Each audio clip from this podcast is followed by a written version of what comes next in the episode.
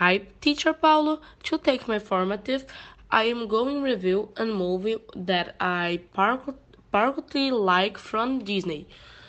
One of the great test classics of the producer and uh, is The Lion King.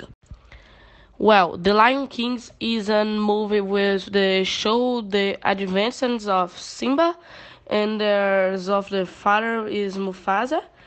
Uh, he's and the Scar plans and the steals Mufasa. And there one ambush. Simba escapes and Mufasa dies.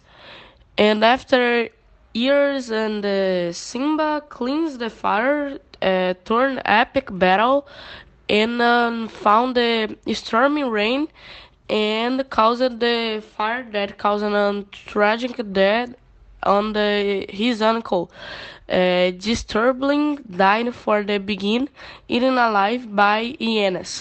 In my opinion, I find The Lion King is a very fun, dynamic, and child, uh, but also adult. And um, same time, there is a balance between the two things that an opposite extreme on the recommend the movie for everyone.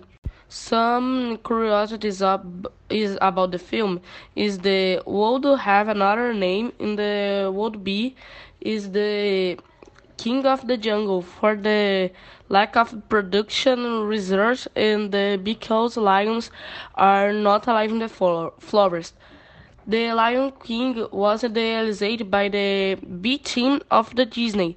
In the 18 composed by the company top animators chose the work and the Pocahontas.